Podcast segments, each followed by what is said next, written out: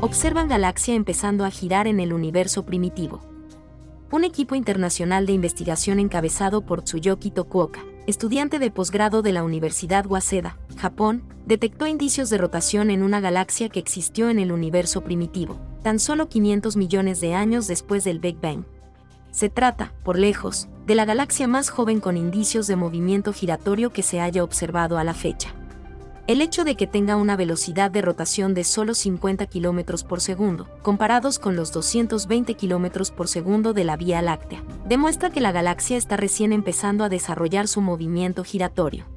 Este hallazgo podría ayudar a entender mejor la formación de galaxias en el universo primitivo. Gracias a los nuevos telescopios más avanzados y poderosos, la comunidad científica ha podido observar galaxias cada vez más distantes. Debido a la expansión del universo estas galaxias se están alejando de nosotros, y esto hace que sus emisiones se desplacen al rojo, es decir, hacia longitudes de onda más largas.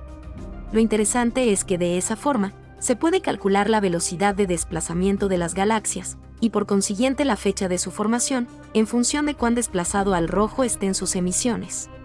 ALMA es una herramienta particularmente bien equipada para observar los desplazamientos al rojo de las emisiones de las galaxias un equipo internacional de investigación usó ALMA para observar las emisiones desplazadas al rojo de la distante galaxia MACS 1149 UJD1, también conocida simplemente como JD1, y sacó interesantes conclusiones. Además de encontrar galaxias de alto desplazamiento al rojo, es decir, muy distantes, hemos podido estudiar el desplazamiento interno del gas y de las estrellas que éstas contienen, y esto nos ayuda a entender mejor el proceso de formación de las galaxias en las primeras etapas del universo explica Richard S. Ellis, profesor de University College London. Las galaxias empiezan a formarse mediante la acumulación de gas, que usan para producir estrellas. Con el tiempo, la región de formación estelar se desplaza desde el centro hacia afuera, surge un disco galáctico y la galaxia adquiere una forma determinada. A medida que se van formando más estrellas, las recién nacidas surgen en el disco giratorio mientras que las más antiguas se quedan en la zona central. Así, se puede determinar la etapa evolutiva de la galaxia estudiando la edad de los objetos estelares y el movimiento de su gas y sus estrellas. El equipo logró calcular pequeñas diferencias en el desplazamiento al rojo entre distintas regiones de la galaxia y demostró que JD1 cumple con los criterios para ser una galaxia giratoria. Su velocidad de rotación resultó ser de unos 50 km por segundo, lo que se compara con los 220 km por segundo de la Vía Láctea. El equipo también determinó que JD1 tiene apenas 3.000 años luz de diámetro, mucho menos que los 100.000 años luz de la Vía Láctea. La galaxia observada por el equipo es la fuente más distante detectada a la fecha con un disco giratorio.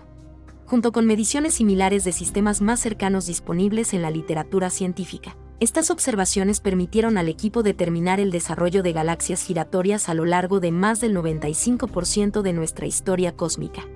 Por otro lado, la masa calculada a partir de la velocidad de rotación coincide con la masa estelar calculada anteriormente a partir de la huella espectral, proveniente principalmente de estrellas maduras formadas hace unos 300 millones de años.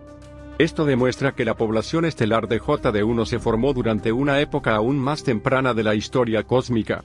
Señala Takuya Hachimoto, profesor asistente de la Universidad de Tsukuba. La velocidad de rotación de JD1 es muy inferior a la de otras galaxias de épocas posteriores y a la de la Vía Láctea, y JD1 probablemente se encuentra en una etapa incipiente de desarrollo de su movimiento giratorio. Afirma Akio Inoue, profesor de la Universidad Waseda. Con el telescopio espacial James Webb, lanzado recientemente, el equipo ahora espera identificar la ubicación de estrellas jóvenes y maduras en la galaxia para conocer aún mejor su proceso de formación.